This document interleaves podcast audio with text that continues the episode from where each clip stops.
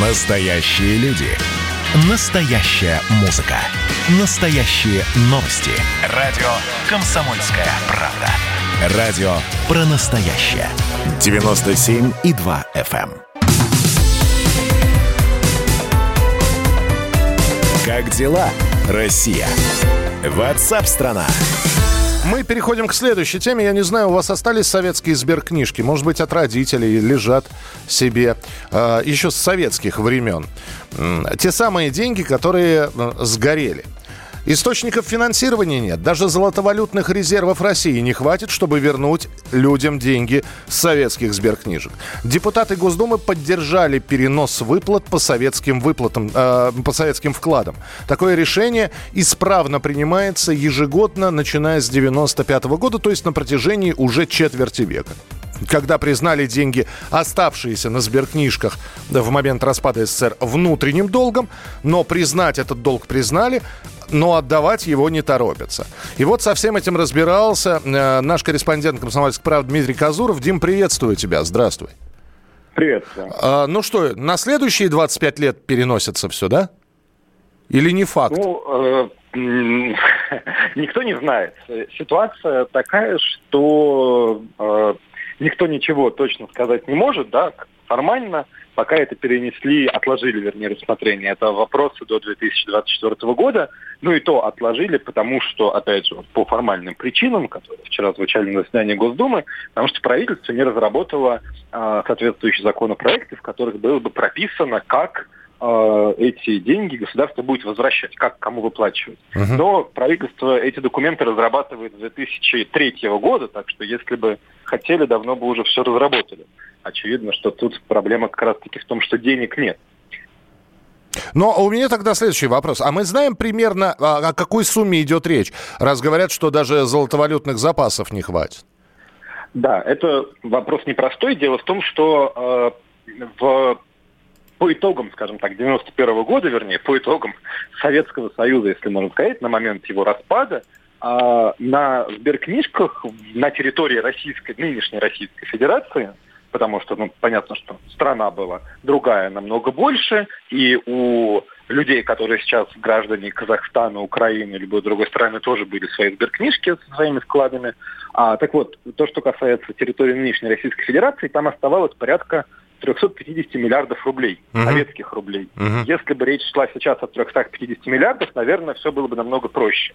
Но дело в том, что в свое время власти пообещали, и не просто пообещали на словах, а закрепили это свое обязательство в документе, в законе федеральном, а, вернуть эти деньги из расчета, из пересчета на нынешние времена, да, с учетом всей инфляции, которая была Ну, вот, 90-е, вот нам человек, Дим, пишет...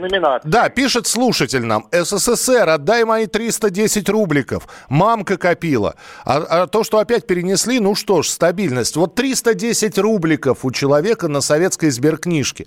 А, мы можем сейчас предположить, какая бы эта сумма была, если бы выплаты начались? Ну, вот человек может взять сейчас листочек бумаги и прикинуть сам. Вот 350 миллиардов рублей было, сейчас эти 350 миллиардов советских рублей превратились примерно в 48 триллионов рублей. А золотовалютные резервы, на секундочку, у нас сейчас порядка 45 триллионов рублей. с небольшим. Э, Это нашему Они слушателю. Вот у меня, у меня всегда с математикой было слабо. Вот по- попробуйте, да, сами деноминировать это все, как-то Вот переве- задачка, да. перевести. Хорошо, э, финальный вопрос, Дим, скажи. И все-таки, вот у меня тоже лежит моя э, сберегательная книжка э, 1990 года, то есть на излете Советского Союза. Мне на нее стипендию перечисляли. Я понятия не имею, там что-то накопилось, что-то не накопилось. Ее выбрасывать уже за ненадобностью или пусть себе лежит пока? Ну, нет, я думаю, что выбрасывать точно не стоит. Во-первых, можно не ждать светлого будущего, когда отдадут все деньги, а есть механизм компенсации сейчас. Но он такой довольно смешной, потому что вот в примере с нашим слушателем, у которого 300 рублей на книжке, ему отдадут 600 рублей Мгм. нынешних, российских. Ну, там это приблизительно, скажем так, там есть различные коэффициенты, зависящие от его возраста и от того момента, когда он открыл и закрыл вклад. Ну, Но, шо- грубо говоря, это будет 600 рублей. Ну, 600 Поэтому рублей их тоже можно- деньги. Тоже их деньги. можно получить сейчас. Да, но понятно, что в пересчете на нынешние российские рубли, на самом деле это стоит намного дороже. Начнут ли когда-то их выплачивать, мы не знаем. Получить вот эти небольшие деньги можно сейчас. Ты как э, знаменитый лектор из кинофильма «Карнавальная ночь». Есть ли жизнь на Марсе? Нет ли жизни на Марсе? Науке это пока неизвестно. То есть будут выплачивать или нет? В общем, вопрос остается открытым. Дим, спасибо большое. Дмитрий Казуров, корреспондент «Комсомольской правды», был у нас в прямом эфире. Радио «Комсомольская правда». И еще продолжим денежную тему. Госдума приняла в первом чтении, впереди еще два законопроект о повышении ставки налога на доходы физических лиц, НДФЛ, короче говоря, с 13 до 15 процентов для тех, у кого доходы превышают 5 миллионов рублей в год. За документ проголосовали единогласно. Андрей Колганов, экономист, ведущий научный сотрудник МГУ с нами на прямой связи. Андрей Иванович, здравствуйте. Добрый день. А, Андрей Иванович, 5 миллионов в год это уже богатые? Ну, если судить по российским меркам, то это достаточно состоятельные люди. Угу. И э, вот после того, как э, вдруг, ну, я считаю, что если первое чтение прошло, то второе и третье, скорее всего, тоже будет пройдено. Не будет ли такой опасности, что люди будут уходить в тень? Ну, да. насколько мне известно, э, в большинстве развитых стран, да, пожалуй, во всех развитых, э, существует прогрессивная система налогообложения, и ставки налога на личные доходы там существенно выше, чем те, которые существуют в России. И, в общем, э, в тень, конечно, там люди пытаются уходить, но, как говорится, большинство платит.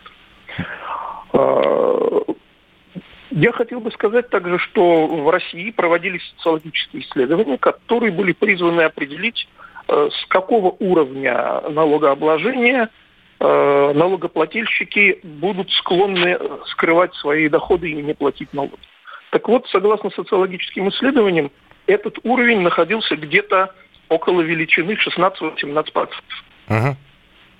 То есть 15% налог, в общем, не будет восприниматься как какое-то очень сильное ужесточение налогообложения. Ну и на самом деле это прибавка всего 2% к существующим 13%.